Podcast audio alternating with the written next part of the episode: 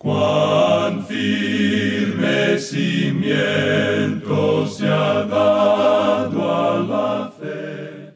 A través de la Biblia, un análisis de la Biblia libro por libro que le ayudará a crecer espiritualmente. Estos estudios fueron diseñados por el Dr. J. Vernon McGee. Acompáñenos en este fascinante recorrido a través de la Biblia. La palabra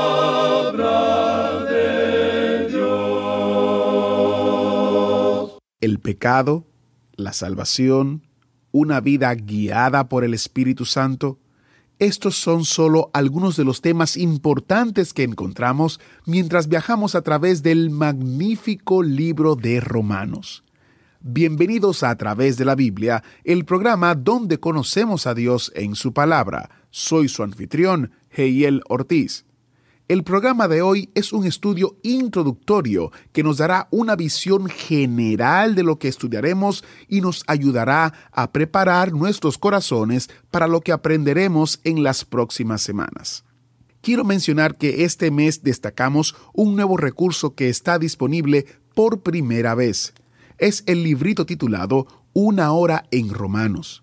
El doctor Magui lo escribió como una lección básica del libro de Romanos para complementar los estudios detallados que tenemos aquí en el programa diario. Para descargar su copia gratuita, visite a través de la biblia.org. En nuestra página de inicio verás la oferta de este recurso destacado. A través de la biblia.org es también el lugar para ir a descargar las notas y bosquejos del Dr. Magui que nos guiarán a través de nuestro estudio del libro de Romanos. Ahora oremos para comenzar este maravilloso estudio. Padre Celestial, venimos a tu palabra con anticipación y emoción te pedimos que envíes a tu Espíritu Santo para que nos guíe, nos enseñe las verdades que tenemos ante nosotros. Ayúdanos a entender las profundidades de tu justicia de manera que nunca antes la habíamos entendido. Te pedimos que uses al Maestro. En el nombre de Jesús oramos. Amén.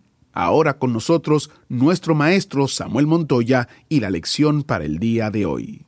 Continuando con nuestra expedición a través de la Biblia, la lectura de la carta del apóstol Pablo a los romanos puede ser una de las experiencias que proporcione la mayor satisfacción en la vida de un creyente en Cristo. Ahora, con esto no queremos decir que se deba leer como algún artículo en una revista y luego ponerlo a un lado para caer en el olvido. Es la lectura continua y repetida de esta epístola lo que traerá verdaderos ríos de abundancia al creyente. Esta epístola es el mayor documento que haya en cuanto a nuestra salvación. El gran comentarista bíblico William Newell ha escrito que Romanos es el Evangelio. Cada cristiano debe hacer por lo menos un esfuerzo por conocer bien el libro de Romanos porque le proporcionará una base sólida para su fe. Ahora hay tres aspectos que resaltarán en la vida de una persona que constantemente lee el libro de Romanos. En primer lugar, comprenderá los hechos y las verdades básicas en cuanto a la salvación. En segundo lugar, tendrá una convicción más profunda que lo usual en cuanto a las cosas relacionadas con la fe. Y en tercer lugar, será una persona muy apta para el servicio cristiano práctico. Ahora, al comenzar nuestro estudio de esta epístola del apóstol Pablo a los romanos, hay tres áreas que debemos explorar a modo de introducción. Primero, el escritor, que fue el apóstol Pablo. Segundo, el lugar, que fue la ciudad de Roma. Y tercero, el tema, que es la justicia de Dios. Comencemos entonces dando una mirada al autor de esta epístola, el apóstol Pablo. Las epístolas son cartas personales y de hondo sentir humano. Hay quienes han tratado de establecer alguna diferencia entre las palabras epístola y carta, pero nosotros concordamos con la opinión de que en realidad no hay distinción alguna entre los dos vocablos. El apóstol Pablo mismo dice lo siguiente en cuanto a esto allá en el capítulo 15 de esta epístola, versículos 15 y 16, donde leemos, Mas os he escrito, hermanos, en parte con atrevimiento, como para haceros recordar por la gracia que de Dios me es dada para ser ministro de Jesucristo a los gentiles, ministrando el Evangelio de Dios, para que los gentiles les sean ofrenda agradable, santificada por el Espíritu Santo. En estos dos versículos, el apóstol Pablo aclara sin lugar a dudas que él era el apóstol a los gentiles. También deja bien en claro que Simón Pedro era el apóstol a la nación de Israel. Por ejemplo, el apóstol Pablo dijo allá en su carta a los Gálatas capítulo 2 versículos 8 y 9, Pues el que actuó en Pedro para el apostolado de la circuncisión, actuó también en mí para con los gentiles. Y reconociendo la gracia que me había sido dada, Jacobo, Cefas y Juan, que eran considerados como columnas, nos dieron a mí y a Bernabé la diestra en señal de compañerismo, para que nosotros fuésemos a los gentiles y ellos a la circuncisión. También en el libro de los Hechos de los Apóstoles podemos ver otra vez que Pablo era en forma especial el apóstol a los gentiles. Allá en el capítulo 26 del libro de los Hechos, cuando Pablo está testificando al rey Agripa sobre esta misma verdad, Pablo cita lo que la voz del cielo le dijo, y dice en los versículos 17 y 18, librándote de tu pueblo y de los gentiles a quienes ahora te envío, para que abra sus ojos, para que se conviertan de las tinieblas a la luz y de la potestad de Satanás a Dios, para que reciban por la fe que es en mí perdón de pecados y herencia entre los santificados. El apóstol Pablo poseía las mejores capacidades para este ministerio a los gentiles debido a su experiencia, a su educación y crianza. Pablo también poseía un intelecto gigantesco al ser educado en la fe judía, cultura griega y modales romanos. Él es el Moisés del Nuevo Testamento, pudiéramos decir. David Brown ha escrito esto en cuanto al apóstol Pablo y dice, sus características naturales, al menos por lo que hemos podido conocer de sus escritos y de su vida, parece que incluyeron un intelecto genial y versátil, capaz de pensamiento profundo y razonamiento preciso, una rara combinación de valor y ternura, celo impetuoso, discreción sana con perseverancia indomable, en cuanto a carácter honrado y directo. La carta a los romanos es, pues, en forma especial, la proclamación global del Evangelio de Pablo. Es al mismo tiempo su defensa, apología y examen del Evangelio. Tenemos que concluir entonces que el Espíritu Santo preparó a este hombre y le dio su mensaje. Demos ahora una mirada al lugar al cual fue escrita esta carta, o sea, la ciudad de Roma. Podemos declarar en forma categórica que el apóstol Pablo escribió esta epístola desde Corinto allá en el año 58 después de Cristo. Ahora, en cuanto a esto, el doctor Griffith Thomas hace una interesante observación y dice que ciertos nombres indican claramente a la ciudad de Corinto como el lugar donde esta epístola fue escrita. Luego él añade que la fecha probable para su escritura fue durante los meses de marzo a mayo del año 58 después de Cristo. Además debemos notar que la descripción de la crasa inmoralidad de los gentiles en Roma, que aparece en los primeros capítulos en esta carta, estaba basada en la situación paralela que Pablo observó en la ciudad de Corinto. Pero Pablo no está solamente interesado en los aspectos negativos de los gentiles en Roma, sino que, como lo veremos en los últimos versículos de esta epístola, el apóstol Pablo estaba en estrecho contacto con muchos creyentes en Roma, la gran mayoría de los cuales eran gentiles. O sea que podemos decir que desde un comienzo la iglesia cristiana en Roma estaba formada por una mayoría de gentiles. Ahora, otro aspecto interesante en cuanto a esta iglesia es que creemos que Pablo no habría estado interesado en visitar a Roma si la iglesia allí hubiera sido fundada por alguna otra persona. El caso es que el apóstol Pablo declaró que estaba ansioso de ir a Roma. Allá en el capítulo 1, versículo 15 de esta carta leemos, Así que, en cuanto a mí, pronto estoy a anunciaros el Evangelio también a vosotros que estáis en Roma. Queda establecido entonces que Pablo quería ir a Roma y que quería hacerlo para predicar el Evangelio allí. Y más aún, Recordemos que el Señor se le apareció a Pablo y le dijo lo que Pablo mencionó cuando hablaba ante el rey Agripa y que leemos allá en el capítulo 26 del libro de los Hechos de los Apóstoles, versículos 17 y 18. Pablo cita aquí lo que el Señor le dijo y dice, librándote de tu pueblo y de los gentiles, a quienes ahora te envío, para que abras sus ojos, para que se conviertan de las tinieblas a la luz y de la potestad de Satanás a Dios, para que reciban por la fe que es en mí perdón de pecados y herencia entre los santificados. Ahora ya dijimos que Pablo estableció sin lugar a dudas que nunca habría ido a Roma, aunque estaba ansioso de hacerlo, si alguien hubiese predicado el Evangelio allí antes que él. Allá en el capítulo 15 de esta carta, versículo 20 dice, Y de esta manera me esforcé a predicar el Evangelio, no donde Cristo ya hubiese sido nombrado, para no edificar sobre fundamento ajeno. Y Pablo no solo dijo esto, sino que lo practicó, pues vemos que él nunca fue a trabajar en la obra del Señor donde otro apóstol hubiese laborado. De modo que esto nos lleva a pensar y a creer que Pablo no habría ido a Roma si otro apóstol hubiese ido allí antes que él. Surge ahora la pregunta, y bueno, ¿quién fue el fundador de la iglesia en Roma? Y aquí quisiéramos decir algo que quizás usted, amigo oyente, no haya considerado nunca antes. Y es que creemos que Pablo fundó la iglesia en Roma y que la fundó por control remoto, pudiéramos decir. Permítanos aclarar lo que estamos diciendo. Roma era una ciudad muy grande y Pablo nunca había estado allí. Ningún otro apóstol la había visitado todavía. Sin embargo, es un hecho que allí surgió una iglesia cristiana. ¿Cómo entonces llegó a existir una iglesia en Roma? Bueno, es que Pablo había viajado a través de gran parte del imperio romano, ganando a hombres y mujeres para Cristo. Y siendo que muchos viajaban hacia Roma desde los confines del imperio, pues ocurrió que llegó el momento en que hubo muchos habitantes de Roma que conocían personalmente al apóstol Pablo, que lo habían conocido antes de trasladarse a la capital del imperio. Ahora alguien quizá preguntará, ¿está usted seguro que esto fue lo que ocurrió, que esta era la situación? Bueno, note usted lo que dice allá en el libro de los Hechos de los Apóstoles, capítulo 18, versículos 1 al 3. ¿Quiénes fueron los que se encontraron con Pablo en Corinto? Leamos esa porción. Hechos capítulo 18, versículos 1 al 3.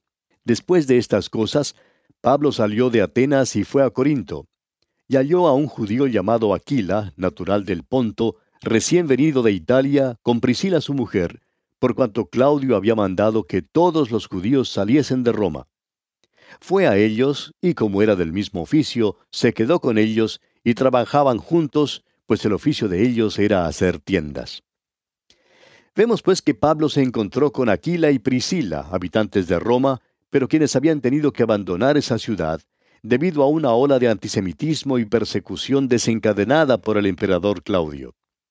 Ahora ellos se encontraron con Pablo en Corinto, y más tarde vemos que acompañaron al apóstol Pablo en su viaje a Atenas. Esta pareja llegó a ser un extraordinario testimonio para el Señor Jesucristo, siendo usados poderosamente por el Espíritu Santo donde quiera que iban. Ahora, cuando Pablo escribe esta epístola a los romanos, Vemos que ya han vuelto a radicarse en Roma, pues en sus saludos personales, allá en el capítulo 16, Pablo los menciona por nombre en el versículo 3. Escuche usted. Saludad a Priscila y a Aquila, mis colaboradores en Cristo Jesús. ¿Y qué podemos decir en cuanto a los otros? Pues solo esto, que Pablo los conocía personalmente. En algún lugar él tuvo que haberles conocido y llevado a una fe personal en Jesucristo. Pablo es entonces el fundador a control remoto, pudiéramos decir, de la iglesia en Roma, mediante su contacto con estas personas a quienes presentó el Evangelio de Jesucristo y quienes se fueron a vivir a la ciudad de Roma. Permítanos ahora compartir con usted algo que el doctor J. Vernon McGee, autor de estos estudios bíblicos, escribió hace ya varios años en un librito que lleva por título Una hora en Romanos y que presenta algunos aspectos que creemos interesantes en cuanto a Roma. Escuche usted. Pablo conocía la ciudad de Roma, aunque nunca había entrado en sus límites antes de escribir esta carta a los romanos. Pablo había visitado las ciudades coloniales, tales como Filipos y Tesalónica. En estas ciudades había observado las costumbres romanas, las leyes, el idioma, las modas y la cultura en plena exhibición. Pablo había viajado por los caminos romanos, se había encontrado con los soldados romanos en las carreteras y en los sitios de mercado, y también había dormido en las cárceles romanas. Pablo había tenido que acudir ante magistrados romanos y se había gozado de todos los beneficios de la ciudadanía romana. De modo que se puede ver que Pablo conocía todo lo que debía saberse en cuanto a Roma sin haberla visitado todavía. Desde el escenario de la capital del mundo, Pablo iba a predicar el Evangelio global al mundo perdido que Dios tanto amaba, que había dado a su Hijo para que todo aquel que cree en Él no se pierda, sino que tenga vida eterna. Roma era una, una, especie de gran imán que atraía a los hombres y mujeres desde los confines del mundo entonces conocido a su centro.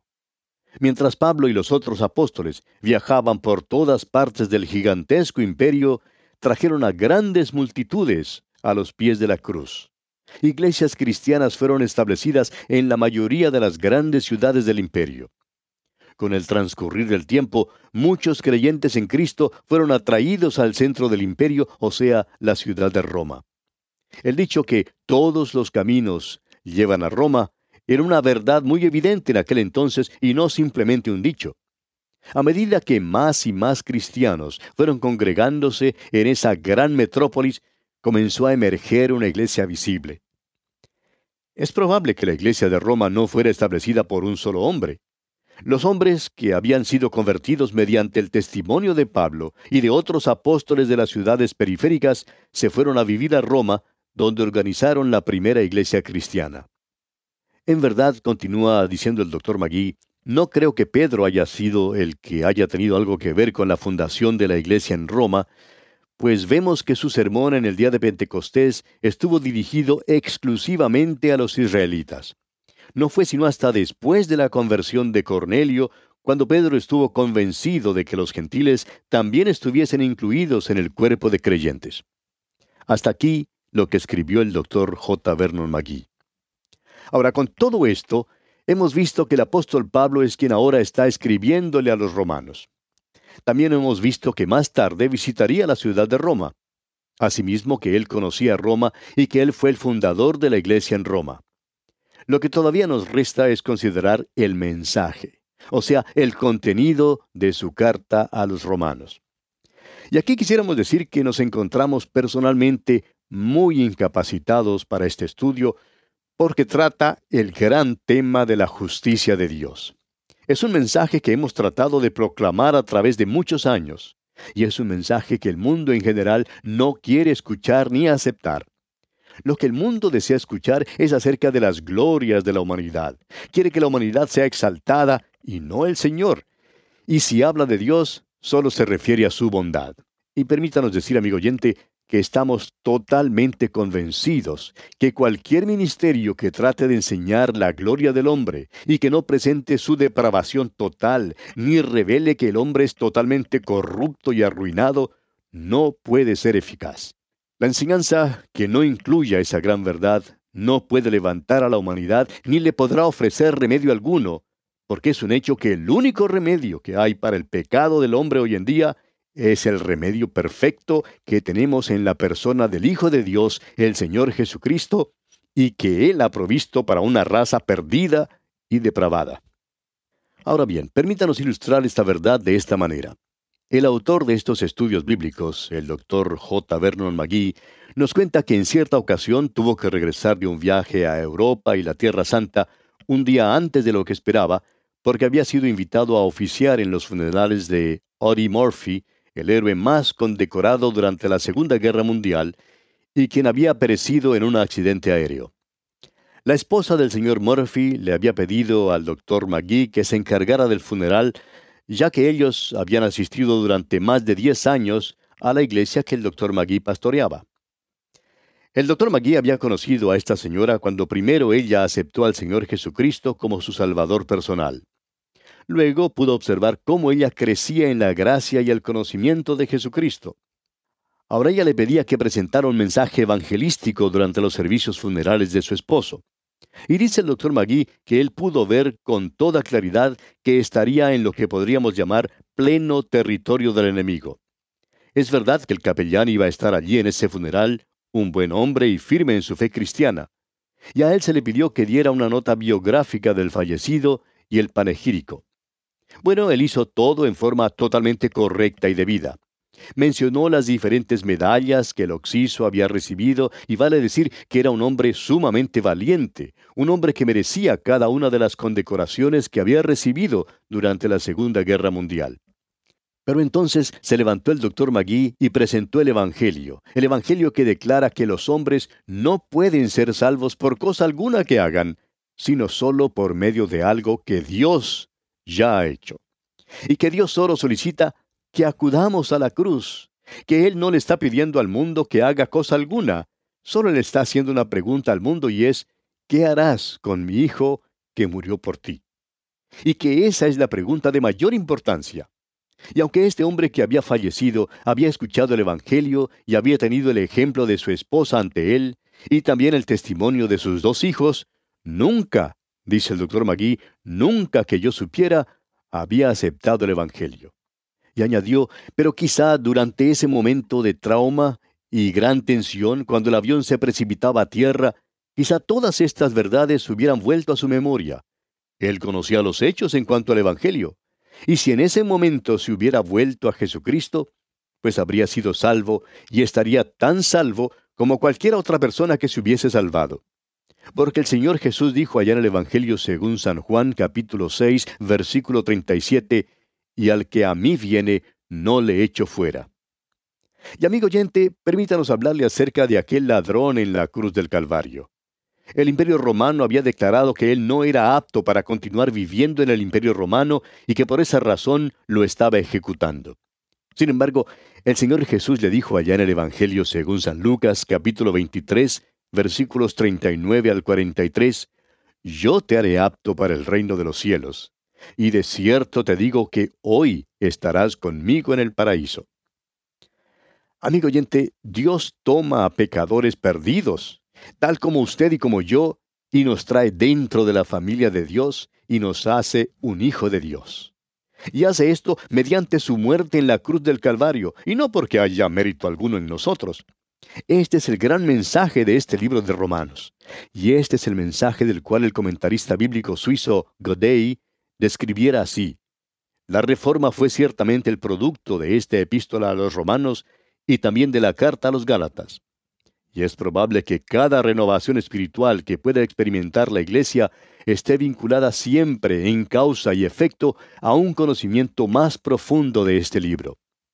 Fue Martín Lutero quien escribió, La epístola a los romanos es la verdadera obra maestra del Nuevo Testamento y el Evangelio en su forma más pura, que bien vale la pena y merece que cada creyente en Cristo no solo la aprenda de memoria, palabra por palabra, sino que también debe tratarla diariamente como si fuera el pan diario para el alma de los hombres. Nunca podrá ser leída o estudiada demasiado bien ni en forma desmesurada. Mientras más es usada, más preciosa se torna y su sabor es más agradable. Esta es pues la epístola que estaremos considerando, amigo oyente. Permítanos ahora exhortarle a que haga algo, algo que le pagará dividendos que le sorprenderá lea este libro de Romanos. Por lo menos lea el capítulo 1 antes de nuestro próximo estudio. Y lo mismo ocurrirá con respecto a cada capítulo. Estaremos estudiando cada capítulo durante bastante tiempo, aunque no todo el tiempo que desearíamos hacerlo. Pero por lo menos veremos los puntos culminantes de este libro. Acompáñenos, pues, en nuestro próximo programa. Hasta entonces, amigo oyente, que las bendiciones del Señor sean su fiel compañía, ahora y siempre.